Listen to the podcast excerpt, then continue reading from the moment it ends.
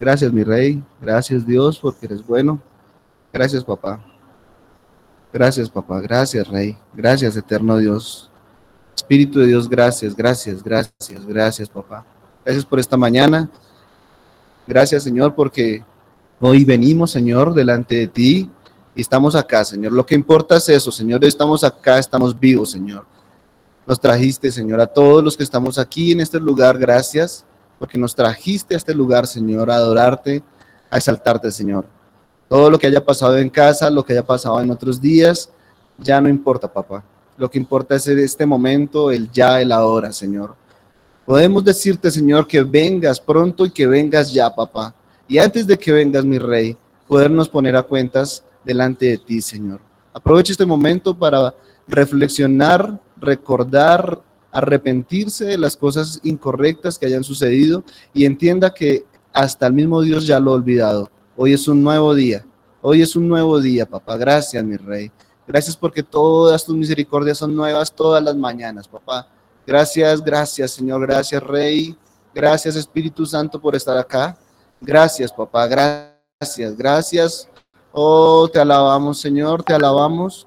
Gracias, levantamos nuestras manos, Señor, sin vergüenza, papá. No hay acusación en contra de nosotros. Satanás tiene su lugar en el fondo de las tinieblas, allá donde tú lo ataste, Señor. Y nosotros venimos con libertad a levantar nuestras manos, Rey. Gracias, Señor, porque no hay acusación, porque no importa, Señor, lo que digan los seres humanos, lo que importa lo que tú dices de nosotros, papá. Tú dijiste, Señor, que nos recibes con los brazos abiertos, que estamos perdonados, que has sido redimido, que Señor, que tu gloria en la cruz de Calvario no puede ser desperdiciada y venimos a aprovecharla, Señor, con gratitud, con alabanza, con labios, Señor, con nuestro cuerpo entero, Señor, ofreciéndolo como sacrificio vivo, papá. Gracias, Espíritu de Dios, gracias, Rey, eternamente agradecidos, papá. Gracias, Señor, gracias. Oh, sí, Señor, gracias, papá. Te alabamos, Señor. Gracias, Rey. Gracias. ¿Cuántos están agradecidos con Dios? Amén. Ay, si quiere tomar su lugar. Gracias. ¿Y quién dice, quién, quién dice, ah, otra vez Carlos? Ah, otra vez Carlos. Gracias a todos los que están en la llamada. Eh, damos gracias también porque también están eh, bajo la cobertura, la bendición de Dios.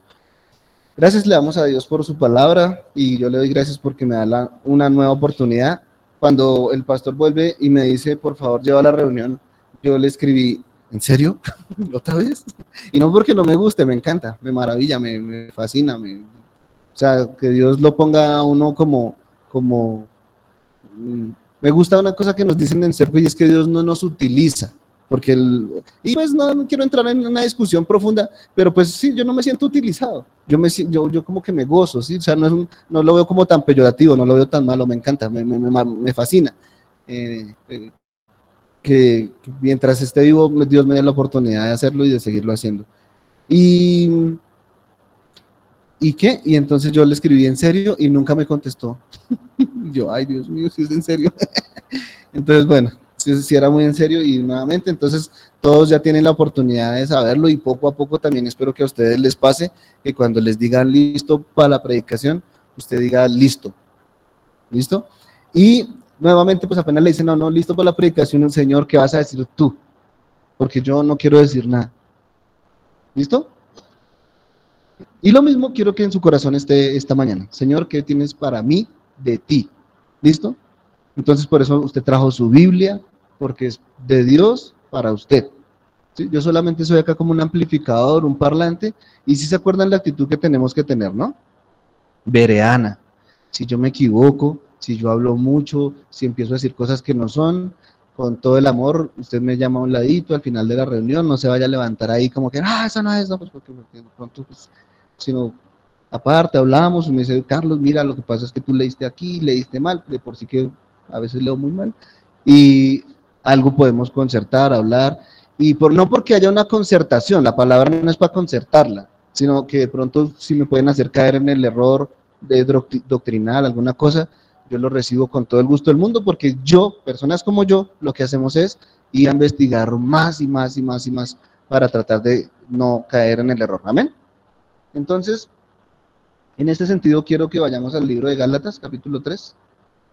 Y Gálatas, en el capítulo 3, es básicamente como la continuación de lo que hemos venido hablando, porque pues yo decía, Señor, bueno, ¿y de qué vamos a hablar mañana? ¿Qué nos vas a contar? ¿De qué, qué es lo interesante que tiene que suceder mañana en la iglesia? Y curiosamente, llegamos al libro de Gálatas, y Gálatas es el, es el, es prácticamente o el preámbulo o la continuación de lo que venimos hablando, de Romanos. ¿Se acuerdan de eso? Entonces, ¿en dónde estábamos hablando? De Gálatas capítulo 3. Ustedes saben que es necesario el contexto, ¿cierto? ¿Se acuerdan? Que hablábamos hace ocho días del contexto. Y me pasó hace, hace unos meses, tuve la oportunidad de compartirles a ustedes y me puse a revisar la charla que duró como hora y media. Perdón. y esa charla casi fue una hora de contexto y como media hora del punto. Y entonces estábamos hablando con Jairo, mi hermano, y yo le dije, no, es que me extendí mucho en el contexto. Y me dice, es que si usted no hubiera explicado todo eso al principio, no había llegado al punto. ¿Sí? Entonces yo, y, curiosamente, y eh, para la gloria de Dios, no para la gloria mía, Jairo me dice, yo la he escuchado tres veces.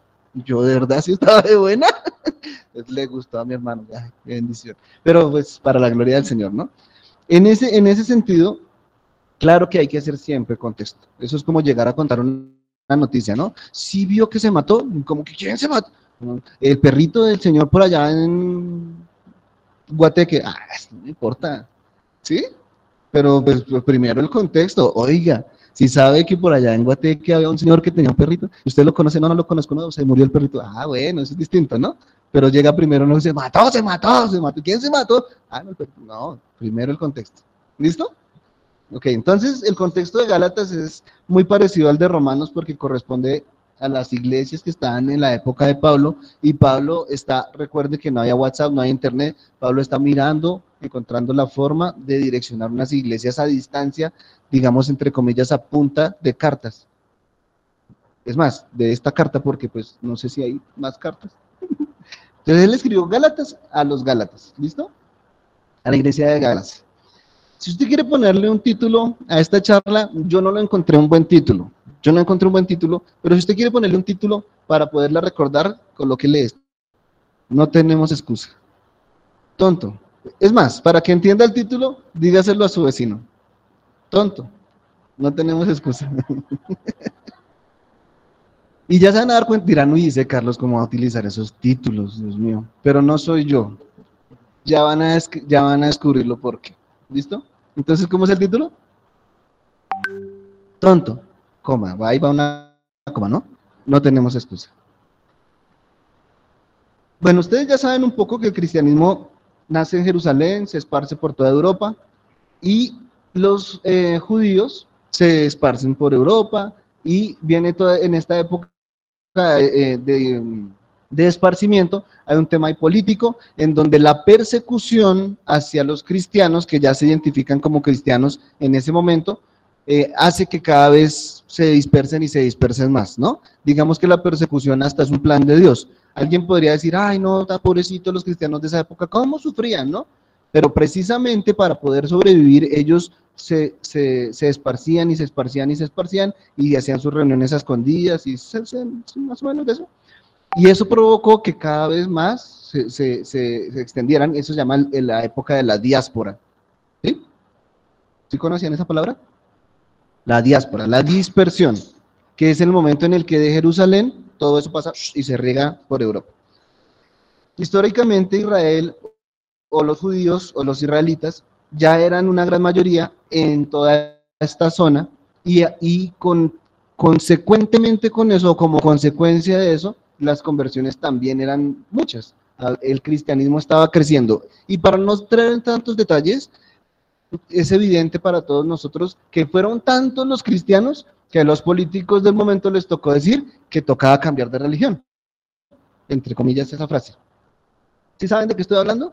Antes Roma era politeísta y que los dioses y no sé qué, entonces apareció un señor, ustedes ya irán descubriendo el nombre a medida que van estudiando, y dice, no, como hay que ganar votos, aunque no era democracia en ese momento, pero pues para ganarse al pueblo, entonces dijo, listo, los cristianos a partir de hoy son parte del parche. Y, pues políticamente hablando eso, pues los beneficiaba, ¿no?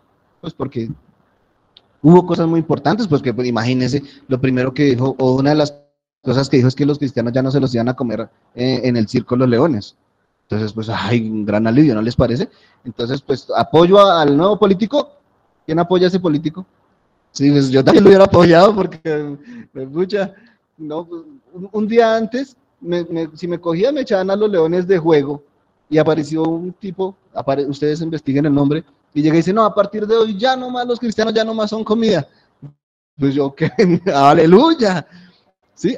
Y él no era cristiano, él era un político, pero favoreció al pueblo cristiano con, ese tipo de, decisiones. ¿Ok? Ese es, ese es como el ambiente del momento, pero empieza a suceder algo dentro de los que se convierten a la iglesia, eh, a, los que asisten a la iglesia, a los que se vuelven cristianos, a los judíos convertidos, que eran como los primeros que llegaban a los pies de Cristo. Y es que Pablo arranca enseñándoles o, diciéndoles em, en el primer libro de Gálatas, o oh, Gálatas tontos, dice esta Biblia, y por eso coloqué ese título. No sé cómo dice su Biblia, dice insensatos, creo. Nueva traducción viviente dice Exacto, nueva perdón. Ah, exacto. Entonces, para los que tengan la nueva traducción viviente, dice, o oh, Gálatas tontos. ¿Listo? Entonces, ya me salvé que yo no fui el que coloqué el nombre, sino ahí dice, o oh, Gálatas tontos. ¿Listo? ¿Qué pasaba? Lo mismo que nos pasa hoy en día. Que somos cristianos, pero como las cosas han ido cambiando, por ejemplo, voy a poner, un, solamente son ejemplos, por favor no se vaya a sentir juzgado ni acusado ni nada, pero pues como llegó la, la pandemia, pues ya descubrimos que, que la reunión se puede hacer virtual y entonces empiezan a cambiar las cosas, empiezan a cambiar las cosas. Es un ejemplo. Voy a ponerme un poco más eh, pesado, pero pues la música también puede escucharse cualquier tipo de música. Y si yo me pongo un reggaetoncito por ahí de vez en cuando, pues no pasa nada. Y las cosas van cambiando y van cambiando y van cambiando. ¿Sí? Y pues como somos cristianos en esta época eh, y todo va cambiando, pues mi vecino que va a la iglesia de fulano de tal también me invitó entonces yo también me voy para allá, porque eso no pasa nada, eso a la larga todos somos una sola, y las cosas van cambiando y van cambiando.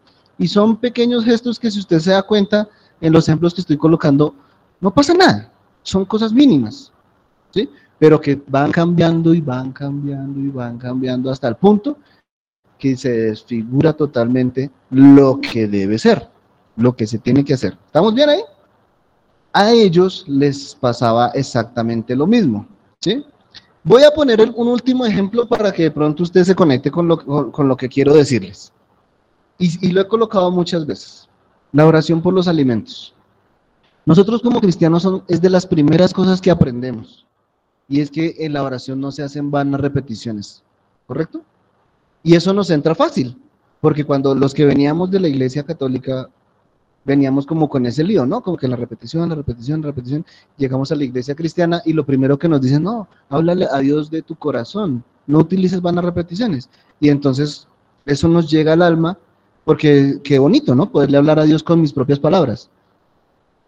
Pero no lo digo por ustedes porque yo no como muy seguido con ustedes, lo digo por mí, por mí, por mis experiencias personales, en donde vamos a hablar por los alimentos y la oración empieza a ser como, gracias Señor por estos alimentos que estamos bendice los purificadores en el nombre de Jesús. Amén. ¿Sí?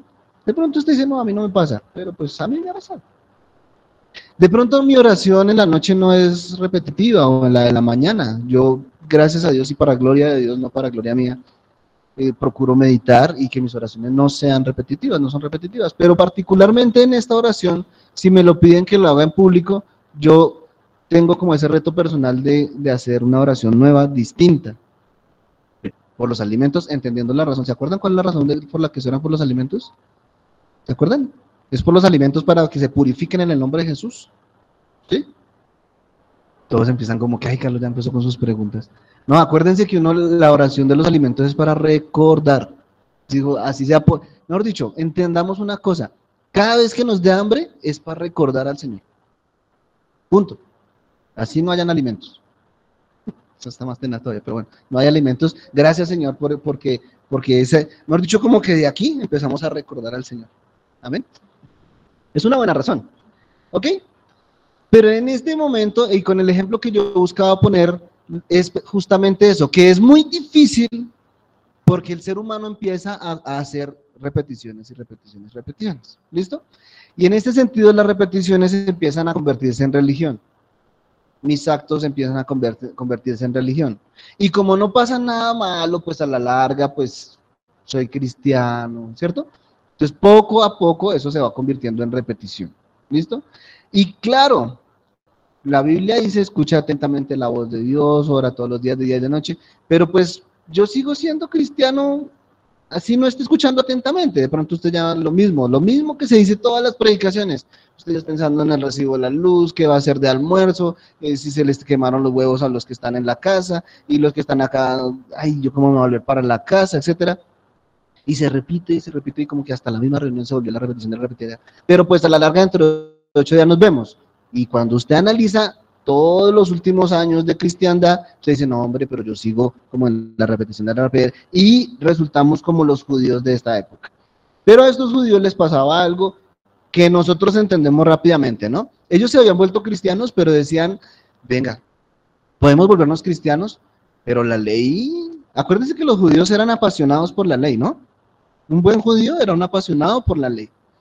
Y, y quiero hacer un paréntesis en este sentido porque, porque Pablo siempre nos lo han presentado como, como que antes de ser cristiano era malo. ¿Cuántos están de acuerdo con eso? Pablo era malísimo, ¿no es que mataba a cristianos? ¿Cierto que sí? Pero resulta que Pablo no era tan malo. Lo que pasa es que Pablo no sabía nada más de lo que le habían enseñado. Él era un judío hecho y derecho. Y él aplicaba y practicaba lo que sabía de pe a pa. Él no era malo. Él estaba haciendo lo que su Dios y su ley le ordenaba. Y su Dios y su ley lo autorizaba para hacer lo que él hacía. Era apasionado por la ley. Así que Pablo de malo no tenía nada. No podíamos juzgarlo como que, uy, ese Pablo sí era malo y se volvió cristiano gracias a Dios. No. En el sentido más práctico, por favor, concéntrense en lo que le estoy diciendo. Pablo era más cristiano que todos. Solamente que lo que él hacía no sabía que es. No lo sabía. Por eso, cuando conoce a Cristo, se vuelve tan apasionado en Cristo y hace lo que hace, o hizo lo que hizo. ¿Sí estamos? ¿Sí me copian ahí? Pues Pablo no era malo. Pablo apasionadamente aplicaba la ley. Bien, eso es distinto, y este paréntesis ya lo quiero cerrar ahí, porque eso es distinto y puede llegar a ser peor estar asistiendo reunión tras reunión escuchando y sabiendo qué es lo que no debo hacer, y voy y lo hago. Eso sí es peor. Porque ya sé. Sí, bueno, Pablo no sabía. Pero a nosotros nos queda un poquito distinto el reto. Nosotros ya sabemos.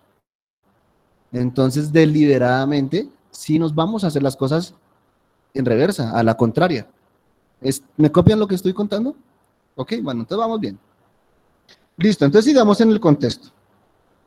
Resulta que en este eh, libro hay una leve discusión entre Pablo y Pedro, ¿sí? Eh, y en el contexto, pues es lo que sucede es eso, que Pedro viaja a la iglesia de Galacia, no estoy seguro, sí, creo que es, creo que es acá en Galatas que sucede, y Pablo se deja llevar por la masa judía que se había cristianizado. Y no tiene el carácter, estoy hablando de Pedro, ¿cierto? No tiene el carácter para decirle a la iglesia que se están equivocando y Pedro resulta aceptando lo que la masa de la iglesia está diciendo. ¿Y qué decía lo de la masa de la iglesia? Decía que tocaba circuncidarse, decía que tocaba seguir haciendo las fiestas de la ley. ¿Se acuerdan de todas esas leyes? Y eso lo decía la masa, la, la gente, el público. Y Pedro no tuvo el carácter para pararse y decirles, no, señores, eso no es así. Y dice la Biblia que Pedro resulta prácticamente haciéndolo también o aceptándolo, más bien. De pronto no, no sé, no vamos a llegar si lo hizo o no lo hizo, pero Pedro lo aceptó. Y es cuando Pablo le sale, ya sabemos cómo es Pablo, ¿no? Pablo mataba gente por, por, el nombre de Cristo, no, por el nombre de Cristo no, por el nombre de Jehová en su momento, pero luego, luego, eh, Pablo reacciona de la misma manera y arranca el primer libro de Galatas diciendo, Pablo, yo no necesito títulos para, para, para que ustedes me aprueben si, si lo que tengo que hacer está bien o está mal. Entonces lo primero que Pablo hace es una defensa. En el primer libro de Gálatas, Pablo empieza a defenderse con todos los argumentos que encuentra. Porque él tenía que enfrentarse a una cantidad de gente religiosa. Religiosa. ¿Se acuerdan si saben de que estamos hablando de judíos religiosos, que la ley, que no sé qué? Era gente que sabía mucho, no era gente ignorante. Los judíos se sabían la ley de memoria y creo que hasta la fecha lo siguen practicando, que se la saben de memoria. Saben mucho, tenían, digamos, entre comillas, mucha autoridad por su elevado conocimiento. Entonces Pablo no podía llegar a decirles, ah, pues, pues, pues sí, bueno, está bien. No, él no podía llegar como que. Pedro, a pesar de haber visto a Cristo, no tuvo el carácter de poner las cosas al derecho. Y entonces llega Pablo, ¿cierto? Y lo primero que dice, yo fui a donde estaban los apóstoles, dice los primeros discípulos, como a decirles, bueno, esto de la nueva, de la nueva cristiandad se maneja de X o Y manera. Y dice que pasan casi 15 años en donde Pablo dice, autorización, o sea, a mí título, me dieron ustedes permiso, me dieron. Y Pablo dice, el Señor me ha encomendado la tarea. Dijo prácticamente ni título. Y por eso la pelea, porque Pablo casi, casi, casi, no me vaya a malinterpretar, pero prácticamente llegó a desautorizar a Pedro. ¿Cierto? Y pues eso sería un poco complejo, ¿no? Eso sería un poco complejo que llegara alguien así como que, venga, les voy a cambiar, y el pastor de la iglesia llega el otro a cambiarles el... ¿Listo? Entonces, ¿en dónde vamos? El de en la novela, en la parte buena, cuando está la pelea. ¿Cierto? Eso de ahí empezó como ese rifirrafe. Y lógico, ¿quién tenía la razón? Pablo tenía la razón. Pero como Pablo, en medio de ese ambiente, por favor viajen en sus mentes y, e imagínenselo o hagamos este ejercicio mental acá. ¿Usted cómo, cómo manejaría esa situación en donde viene otra persona y lo controvierte delante de la iglesia, delante de los demás? Entonces dice, ay, sí, gracias por la corrección, hermano. ¿Sí? O de pronto más bien por allá en el fondo como que, ¿usted qué se creyó? No es que yo ya hice ese currema. ¿Cierto? Es difícil, pues porque ahí hay un choque y era un choque que, que, tocaba resolverlo sí o sí, porque si no se hubiera resuelto ese, ese, ese problemita, seguramente ni siquiera hoy estuviéramos leyendo el libro de Gálatas. ¿Sí? ¿Vamos bien hasta ahí? Entonces existe en Gálatas ese pequeño rifirrafe entre Pablo y Pedro y era una discusión que giraba en torno a la justificación. ¿Se acuerdan de la justificación que hemos hablado muchas veces? En donde a los judíos les costaba entender fácilmente que ellos no tenían que hacer nada. ¿Se acuerdan de eso? Sino que Jesucristo nos había declarado justos y punto. Pero los judíos tenían toda una tradición, una historia de cientos de miles de años en donde era que ellos accedían, digamos, a la salvación por lo que ellos hacían, por cumplir la ley. Habían pasado cuatro mil, cinco mil, yo no sé cuántos años, y, no se habían dado cuenta todavía que les había quedado grande. Y es que les, les quedó grande. Y es que cumplir la ley nos queda grande. ¿Cuántos están de acuerdo conmigo? Cumplir la ley nos queda grande no solamente la ley de los diez mandamientos, sino todas las que están en el Pentateuco, que hay otra serie de leyes un poco también como complejas de entender, pero son complicadas. entonces, no hay nadie que cumpliera la ley aparte de Cristo, que sí, la Biblia da testimonio que él derechito la pudo cumplir completa. Pero nosotros no, y eso a los judíos les costaba. Pero ustedes dirán, ay, esos judíos eran como bruticos. ¿Cómo no van a entender eso? Pero la pregunta de fondo en esta mañana para los que están escuchando esta charla es, ¿no será que nos parecemos a los judíos? Aún dos mil años después de Cristo, 2021, 22 años después de Cristo, dos mil años teniendo la palabra, y bueno, no exageremos pues porque a la larga nosotros llegamos a la iglesia hace 20 o hace 10 o hace 5. Pero desde que llegamos nos están diciendo que nosotros no tenemos que hacer nada y todavía seguimos dándonos látigo. No, no, es que no otra vez, no, es que yo nada. Y látigo, y látigo, y acusación, y culpa. Acusación y culpa que en algunos momentos nos hizo dar pactos y ofrendas y un poco de cosas. Que es que porque así era, y después nos damos cuenta que así no era, y entonces si no es con 500 mil pesitos o un millón de pesos, entonces ¿cómo es que es, que dio arreglo. Seguimos dentro de la iglesia cristiana luchando constantemente con este tema de la justificación y quiero volver a hacer otro paréntesis. Me parece que hay muchos problemas en la iglesia cristiana, no como, no lo digo como yo un super juez, no, ay no, Carlos descubrió todos los problemas de la iglesia. No lo digo por eso, lo digo es porque son tan sucesivos que nos cuesta distinguirlos. Y hay unos temas de semántica, y de conjugación de verbos. si ¿Se me fueron o los tengo acá? Y entonces cantamos canciones que están diciendo cosas correctas, pero de pronto están en pasado. Y no quiero ponerlo a usted como atormentarse. Ay, no voy a cantar canciones que estén en pasado porque yo ya tengo la revelación. No se desgasten en eso. Lo que tiene que haber es una conciencia correcta de saber qué es lo que está diciendo, por qué lo está diciendo y si aplica o no aplica para usted. Entonces, por ejemplo, había una gran discusión que yo encontré en un foro sobre una canción de Marcos Witt, esto es un paréntesis solamente para que usted, para dejarlo oxigenar su cerebro, y entonces la canción era, el, debate era sobre la canción de Renuévame, que es muy bonita, ¿no? Renuévame, señor, ya no quiero ser, el señor no me dio ese talento, pero bueno, intento.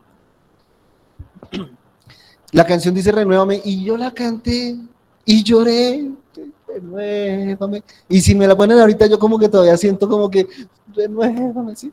Pero entonces se parece el cristiano revelado, ¿no? El, que tiene la revelación, el que el iluminado. Hermano, eso ya no se canta, ¿cuál renuévame? ¿No es que el Señor ya lo renovó? Entonces ahora toca cambiar la canción. Ahora toca decir, Señor, ya me renovaste, Señor Jesús. Entonces llegamos a unas discusiones de, un tipo como absurdas, ¿no? En donde si es semántica o conjugación, seguramente lo que yo quiero decir es que si tú no me renuevas, ¿a quién más acudo? Punto. Ya, no le pongamos tanta cosa. Pero resulta, resulta que al no ser conscientes de esto que les estoy comentando, pues yo repito y repito y repito, y por no entender eso, sí puedo estar perdiendo la revelación. Que eso es distinto. Porque claro, si yo no soy consciente de la revelación de que el Señor ya me renovó el día que yo lo necesito, entonces voy a pedirle, por favor, renuévame, porque se me ha olvidado que Él ya me renovó. Y eso es distinto. ¿Sí? ¿Estamos bien? Yo puedo cantar, Señor, renuévame, pero si yo ya entendí la revelación, no hay lío. Pero si yo no la he entendido y repito y repito y repito cosas que no son, pues sí puedo estar perdiendo tiempo repitiendo cosas que no son. ¿Vamos bien? Listo. En ese sentido, los cristianos de hoy en día nos parecemos mucho a los judíos de hace dos mil años porque nos han dicho que no tenemos nada que hacer, que el Señor ya nos justificó, que no es por nuestras obras, que no es por nuestra... Eh, y es que cuando, contra cristianos, ¿y cuántas horas es que yo tengo que orar? Uno dice, pero por Dios es que no es por horas. ¿Y cuántos libros tengo que leerme? Pues muchos, pero no es porque se los lea todos, que usted va a tener nada, o algo, perdón. ¿Sí? No es por las obras que yo alcanzo algo. Y bueno, ¿y cuánto es lo de la ofrenda? Porque si entre la más la ofrenda, entonces más, no es por eso, no es por eso. Digan conmigo todos, por favor, no es por eso. Gracias, gracias, es para tenerlos acá. No es por eso, ¿listo? A los judíos de la época les costaba mucho entender eso, pues porque venían ellos con una tradición muy fuerte de, que era por las cosas. Y uno, y vuelvo y digo, y nosotros somos todos livianos, uy, esos judíos eran como bruticos, no, es una palabra para nosotros para que todos los días recordemos que no es por eso, ¿sí? Sino que es por Él. Es por Él. ¿Listo? Sigo un poquito en el contexto. Imagínense que entonces Pablo empieza a aclarar que no es por la ley y él lo primero que hace es una referencia a Abraham.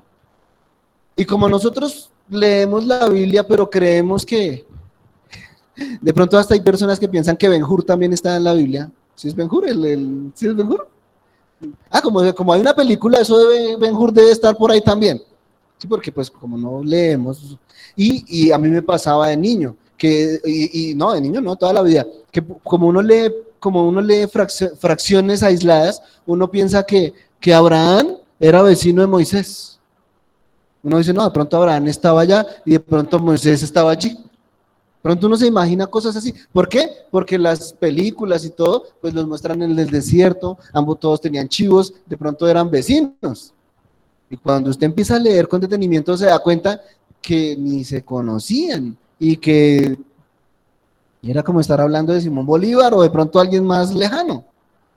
¿Sí? Y lo primero que hace Pablo es acudir al argumento de Abraham, recordándoles a todos que la promesa se da a Abraham muchísimo antes de que existiera la ley.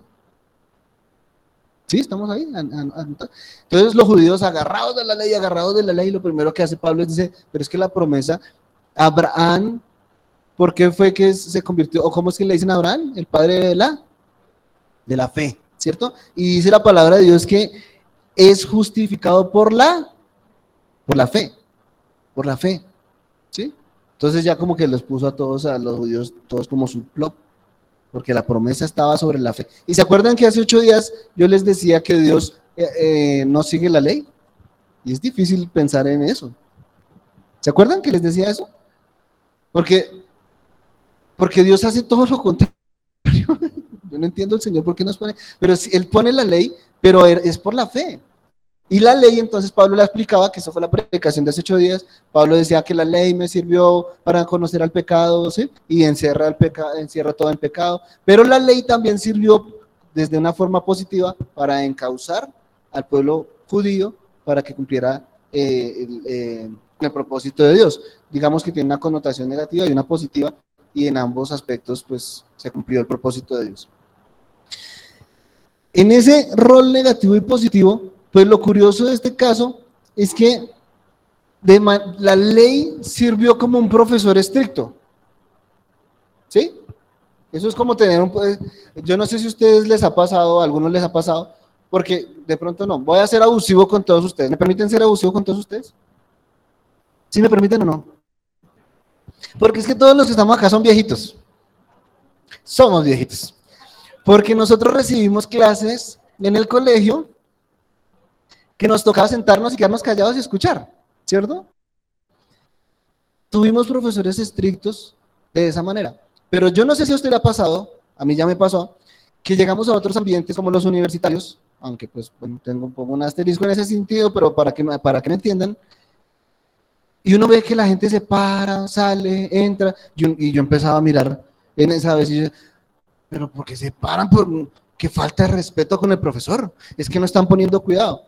Y resulta que son ambientes distintos. O sea, digamos que para poner en orden lo que quiero decir, el profesor el primer día de la clase dijo, pues acá que quiere poner cuidado, pone cuidado, y si usted quiere salir, pues salga, eso es problema suyo. Y él se para y da la clase, y a él no le importa si le están poniendo o no cuidado, porque ¿quién es el que está perdiendo el tiempo? Pues el que está ahí.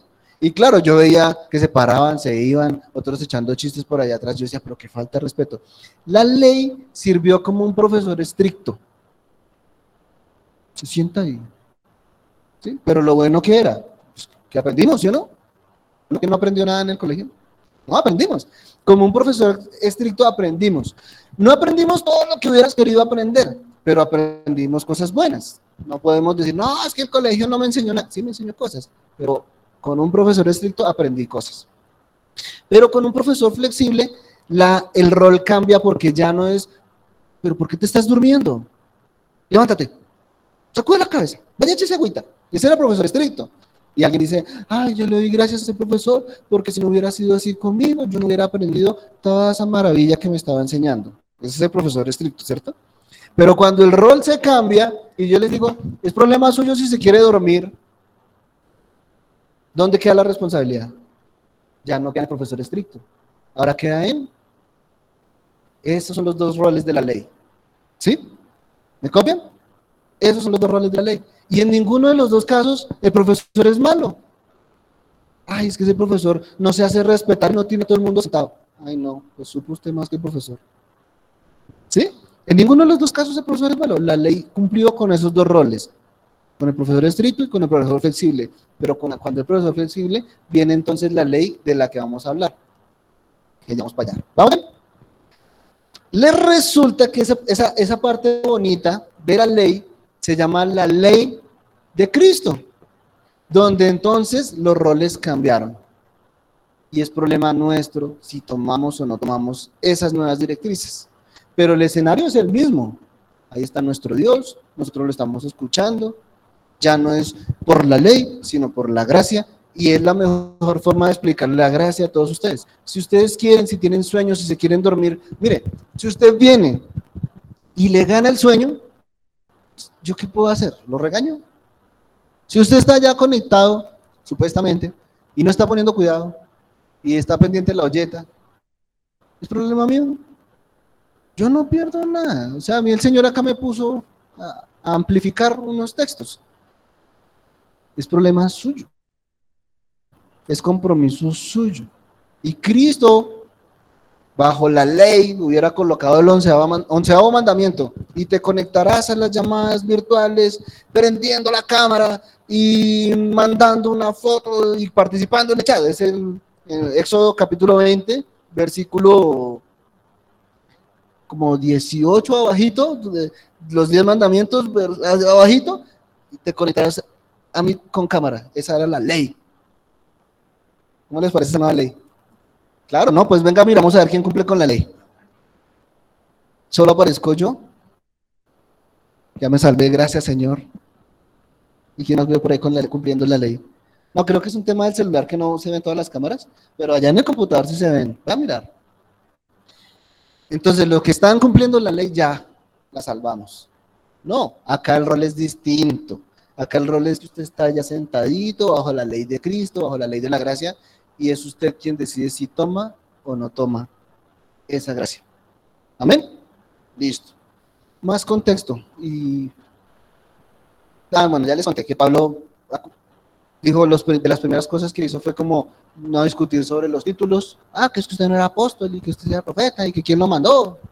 Que quién lo mandó a decir a usted acá que eso era así. Dice Pablo, yo no necesito título, a mí el Señor es el que me ha encomendado esta misión.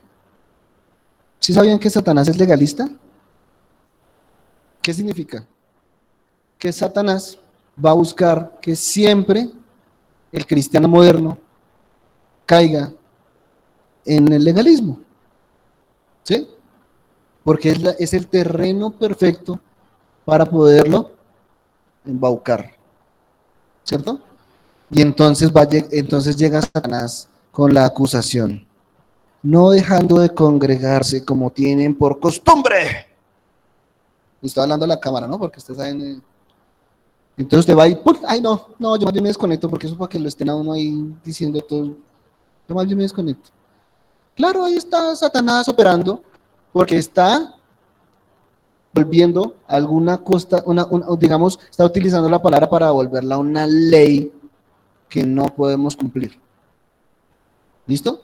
Ahora, Claro, vamos a explicar con suavidad el contexto, porque Pablo sí hace la recomendación de que no hay que dejarnos de congregarnos como algunos tienen por costumbre, así que los esperamos. Era un ejemplo.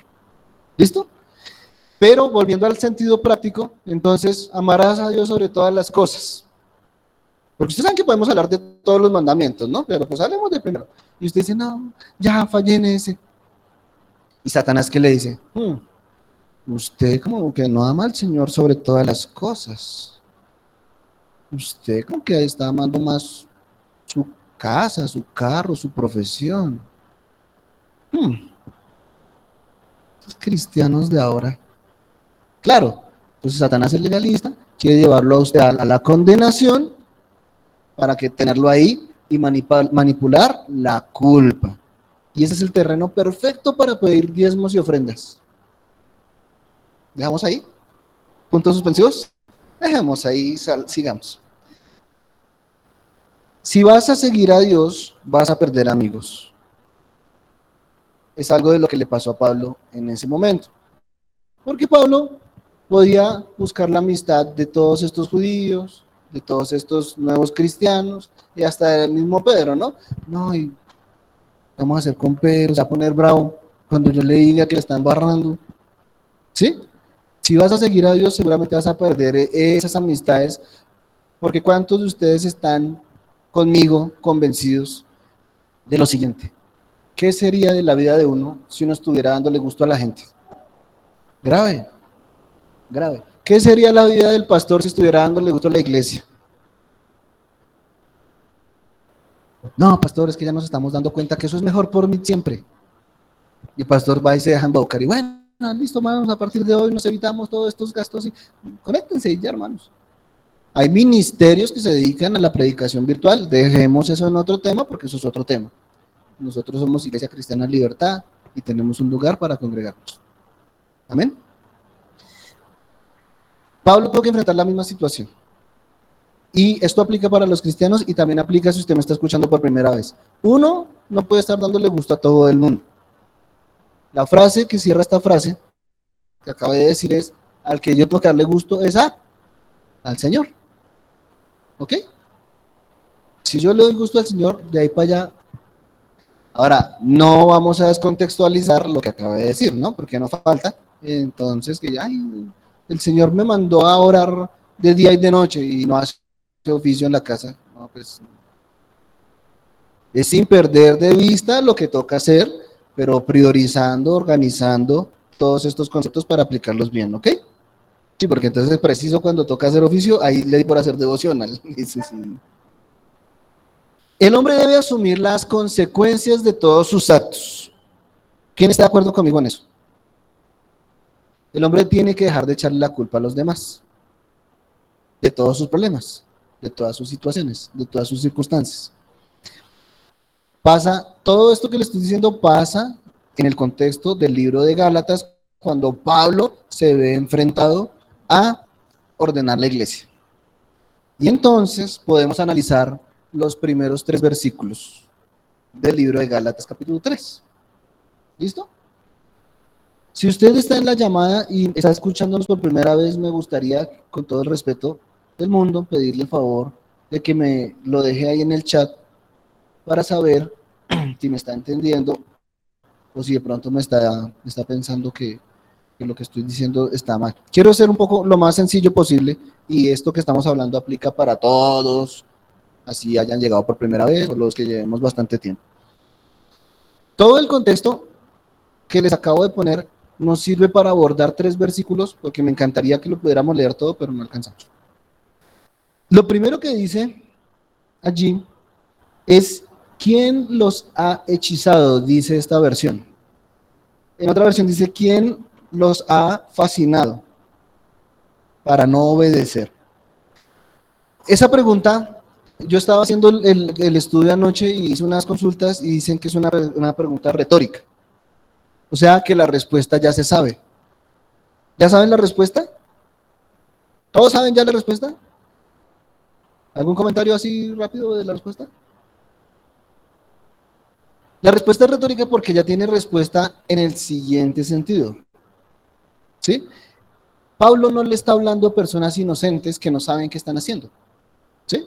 Si vamos a predicarle a alguien que jamás ha escuchado el Evangelio, que siempre ha estado en sus religiones y sus cosas, yo no puedo llegar a decirle, oiga, ¿y usted quién lo hechizó, quién lo engañó? ¿Qué, qué está hablando? ¿Cierto que no? Puede ser que yo lo sepa. Yo sé que él está siendo engañado y que lleva toda la vida engañado y que le han enseñado, voy a poner un ejemplo básico, por ejemplo, a adorar ídolos. Pero yo no puedo entrar diciéndole, oiga, ¿y usted quién lo hechizó? ¿Sí? O sea, yo, no, no, es la forma de abordar ese, ese sentido. La respuesta sí existe porque Pablo se la está haciendo a personas que saben que ya sabían y que llevan años y años yendo a reuniones y a culto los domingos. ¿Sí me copian? Y él les dice, ¿quién los hechizó? ¿Quién los engañó? ¿Quién los fascinó? Dice, oh Gálatas tontos, ¿quién los ha hechizado? Pues el significado de la muerte de Jesucristo se les explicó con tanta claridad como si lo hubieran visto morir en la cruz. Alguno de ustedes puede decir, y háganlo con libertad, si están en la llamada también, si en Iglesia Cristiana Libertad no se les ha explicado esto.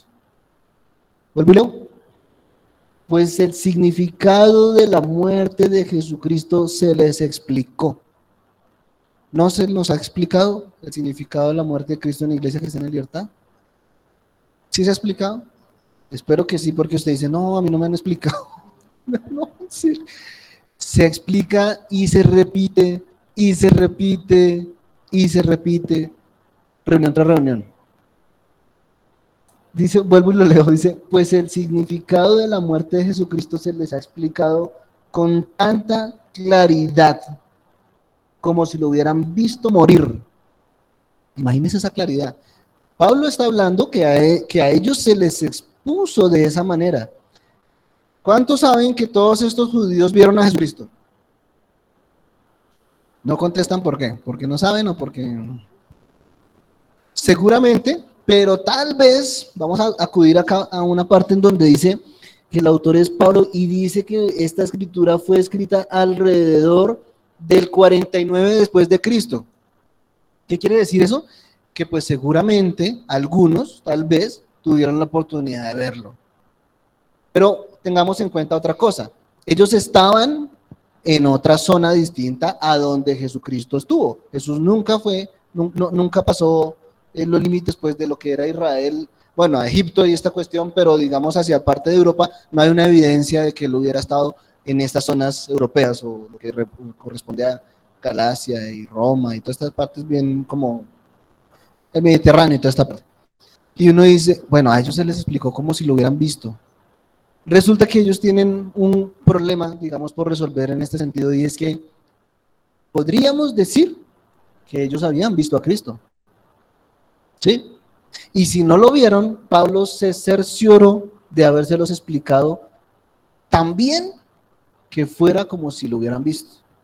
Ahora nos preguntamos nosotros como cristianos, de todas las predicaciones, charlas, películas, todo lo que usted ha visto, encuentros, convenciones de lo que hemos hecho acá, eh, con el pastor en la finca, en las reuniones de acá, en las escuelas. ¿De quién hablamos? ¿De qué hablamos? De la prosperidad, de la beca, casa, carro, que tú eres el mejor, que, tú vas a hacer el eh, no sé qué y que vamos a montar un multinivel. Y sí, ¿se les ha hablado de eso? Gloria damos a Dios porque en Iglesia Cristiana Libertad hablamos de esto, de Cristo. Reunión tras reunión, principio tras principio, cuestión tras cuestión de las que estamos conociendo, giran en torno a Cristo. Todos saben que acá nadie dice, ah, que es que, listo, como usted ya entendió, entonces en el nombre de Jesús va a demostrarlo con una gran ofrenda. No quiero hablar más de eso porque se vuelve esa canción, ¿no? Pero necesito que usted esté comparando constantemente las predicaciones entre comillas, que lo manipulan y las predicaciones que lo ayudan a entender. Amén. Listo. Seguimos con el contexto porque entonces en el versículo 1 ellos prácticamente pudieron ver a Cristo y es una experiencia, es una, es un, es un, es una vivencia. ¿Sí? Y aunque a pesar de que nos enseñan en la iglesia que uno no hace doctrina por experiencias, en este momento Pablo sí lo está, digamos, digamos que los está vaciando con sentido. ¿Sí? Está diciendo, pero hermanos, es que ustedes lo vieron. Y se les ha explicado con tanta claridad que vuelve y dice la pregunta retórica, entonces, ¿quién los hechizó? Y, a mí sí me causaba curiosidad porque Pablo hubiera podido decir, porque se confundieron muchachos. ¿Sí? Hubiera, hubiera sido más suave, ¿no? Eh, Oye, ¿en dónde perdiste en el camino? Sí, como que, y uno, ay, sí, no, es que me confundí. Sí, hubiera sido más inocente, ¿no? No, pastor, es que, no, es que, no, me confundí. ¿Sí? Pero no, Pablo viene y les dice, venga, es que no hay otra explicación. Sabiendo usted que reunión tras reunión se le ha explicado que la solución es Cristo, que la justificación está en Cristo, la única razón para que usted venga a embarrarla como la embarró es que esté hechizado. ¿Cierto? Y así como que uno dice, uy, ¿cómo así? Y puf, mirancita, le fueron las luces y quedó hechizada. Y entonces al otro día, no, pastor, es que me metí en un negocio y soborné a cuatro personas. Eso no lo dice un inocente, eso lo dice un impío incircunciso por allá que, no, que nunca conoció la palabra. Pero una persona que conoce la palabra, que conoce a Cristo, no puede salir con un chorro de babas como ese.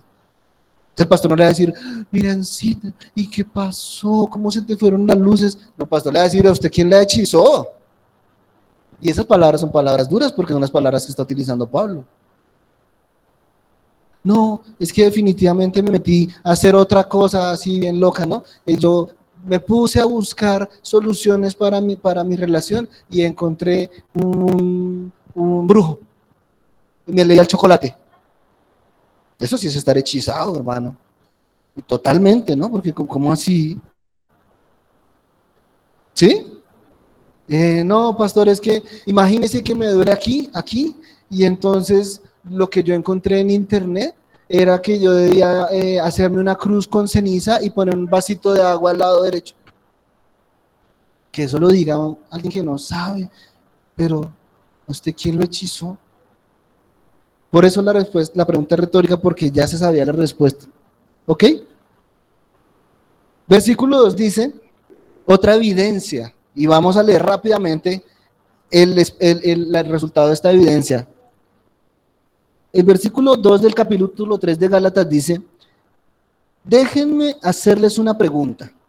¿Recibieron al Espíritu Santo por, por obedecer la ley de Moisés? Claro que no. Recibieron al Espíritu Santo porque creyeron el mensaje que escucharon acerca de Cristo. Y esta es una afirmación. ¿Qué dice el versículo 2 entonces? Dice que nosotros recibimos al Espíritu Santo y que eso es evidencia de que hemos entendido. ¿Cuántos han recibido al Espíritu Santo? Señor, yo sé que tú me pusiste en una iglesia en donde todos hemos recibido al Espíritu Santo. Por eso voy a volver a hacer la pregunta. Sí, porque si no, ¿quién los ha hechizado? ¿Cuántos han recibido el Espíritu Santo?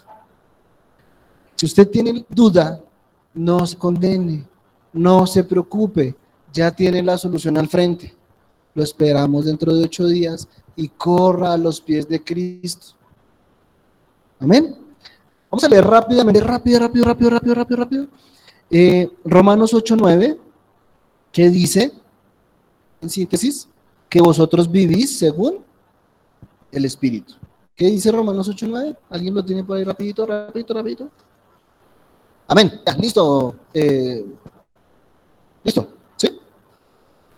¿Ustedes viven según la carne o según el espíritu? Amén. Ahora sí los veo más convencidos. Claro, ustedes no se, no se van a sobornar, no están pensando en poner los cachos a su mujer, no quieren, no, no están pensando cómo pegarle a sus hijos esta noche, cómo robar, cómo adulterar. ¿Cierto que no? ¿Viven por eso? No, vivimos según él. Listo, ya hay evidencia de que sí, evidentemente, conocemos y tenemos. Entonces, la primera evidencia, nos han explicado de Cristo. La segunda evidencia, hemos recibido del Espíritu. ¿Qué dice eh, 8.16? Hay en Romanos también 8.16 que dice. Perfecto. ¿Cuántos hijos de Dios están ahí aquí? El Espíritu de Dios da testimonio a nuestro espíritu de que somos hijos de Dios. Si usted duda de eso, no se preocupe, que tengo la solución lo espero dentro de ocho días y corra a los pies de Cristo. ¿Listo? Último, último. Primera Juan 4:13, ¿qué dice? Dice que Él nos ha dado de su espíritu. ¿Cierto? Y es que no puede haber duda al respecto de eso. O sea, ¿será que Dios nos ha dado su espíritu? ¿Será que Dios nos ha dado su espíritu o no? ¿Usted está seguro, segurísimo, segurísimo de que el Señor le ha dado de su espíritu? ¿O duda? Porque si está dudando, le tengo la solución. Lo espero el domingo y corra desde ya a los pies de Cristo. Amén. Amén, listo. En el versículo 5 está otra evidencia. No, no, no, ya volvemos a Galatas capítulo 3, versículo 5. Dice, vuelvo a preguntarles, ¿acaso Dios da el Espíritu Santo y hace milagros entre ustedes porque obedecen la ley? Yo les estoy preguntando. ¿Sí escucharon la pregunta? Bueno, entonces se las voy a hacer para que no parezca que estoy leyendo. Si ustedes obedecen la ley, ¿hay milagros? Todas esas noches que usted se conecta a orar con nosotros por sanidad, por soluciones económicas, familiares, ¿es porque usted cumple la ley? Ok. Dice Pablo en el versículo 5, parte B. Por supuesto que no. Es porque creen el mensaje que oyeron acerca de Cristo. ¿Qué hay que hacer? Para que usted tenga milagros, respuestas a sus oraciones, ¿qué hay que hacer? Creer que. Creer el mensaje de quién. Hay que decirlo completo, porque si nos quedamos con la frase incompleta, nos metemos en problemas. Creer. Por ahí algún hermano en otra reunión me dijo, sí, yo solo creo. Sí, muy bien. ¿Creer en qué? En el mensaje. De, pero cualquier mensaje, no, cualquier mensaje no, porque entonces me mandan un mensaje cualquiera y me dicen que, para la sanidad toca mandar un chequecito. Entonces ese mensaje no me sirve. Creer en el mensaje Cristo. Como ustedes se dan cuenta, el contexto ha puesto claro los primeros tres versículos del capítulo, capítulo 3 de Galatas. Punto. ¿Listo? Vamos a orar con, reflexionando la siguiente frase que vuelvo y digo, son cuestiones que a mí me, suceden. Yo mucho tiempo oré y todavía lo digo así. Yo digo, Señor, yo quiero ser mejor hijo. Señor, yo quiero ser mejor siervo. Señor, yo quiero ser mejor. ¿Sí? Y resulta que es que ahí revolvemos dos cosas que no se pueden revolver. ¿Se acuerdan de la predicación de qué día? En donde una pregunta no tiene nada que ver con la supuesta respuesta que estoy esperando. ¿Se acuerdan? Si no se acuerdan, vayan a la, a Facebook, ahí están las predicaciones. A Spotify también. Resulta que nada tiene que ver mi crecimiento personal, mis estudios, nada tiene que ver mi madurez en Cristo con mi salvación. ¿Sí, soy claro? ¿Y en qué sentido se dice esto? Claro, cuando yo me grabé de ser Correma, seré salvo. Claro, si yo leo mucho, seré salvo. Claro, cuando yo termine mi profesión, más cerquita de la salvación estoy. Nada tiene que ver el crecimiento personal, los retos y todo este tipo de cosas con mi salvación, porque entonces volveríamos al problema de los judíos, que es por mí y no por Cristo. Entonces, ¿podemos ser mejores hijos? ¿Podemos ser mejores hijos? ¿En qué sentido? Eso me gusta tenerlos pensando. Se me acabó el tinto. Y se me acabó el tiempo. Em, por supuesto que no sería correcto decir, Señor, yo quiero ser un mejor hijo para alcanzar la salvación. ¿No? Entonces, yo puedo crecer, yo puedo crecer sin relacionarlo directamente con lo que ya tengo, con lo que ya soy. ¿Cierto? De eso se trata. Claro, tenemos un compromiso de crecer, de estudiar, de mejorar, ¿sí? Pero no es para la salvación. ¿Cierto que no? Porque ya lo tengo, ya soy mi hijo, ya la recibí. Ahora, si usted tiene dudas de haber recibido o de ser hijo, ya conoce la solución. ¿Cierto? Listo. Listo, ya terminamos. Terminamos con esos tres versículos. Espero que Dios haya hablado a su corazón, le haya enseñado. Bueno, Entonces, mi Rey Celestial, mi amado Señor, gracias Señor, porque primero me has dado vida, cuerdas vocales, voz, para poder amplificar en sonidos algo que dice tu palabra en los versos que hemos leído, Señor. Que tú eres el que explica, porque tu palabra dice que tú eres el que enseña. Tu palabra dice que tu Espíritu Santo es el que nos enseña. Yo te pido, Señor, que a todos los que están conectados y a los que estamos aquí, nos hayas enseñado y que nosotros realmente estemos aprendiendo de tu palabra. Yo bendigo a todas las personas que están en la reunión de mí, en la llamada, y te pido que haga ya revelación sobre sus vidas para hacer las correcciones que tengan que hacer y para buscarte y venir de rodillas delante de ti, papá. Los bendigo a todos y les deseo una excelente semana, Señor. Que en sus cosas que tengan que hacer, sanidades que necesiten, provisión económica, ellos puedan tener respuesta, Señor.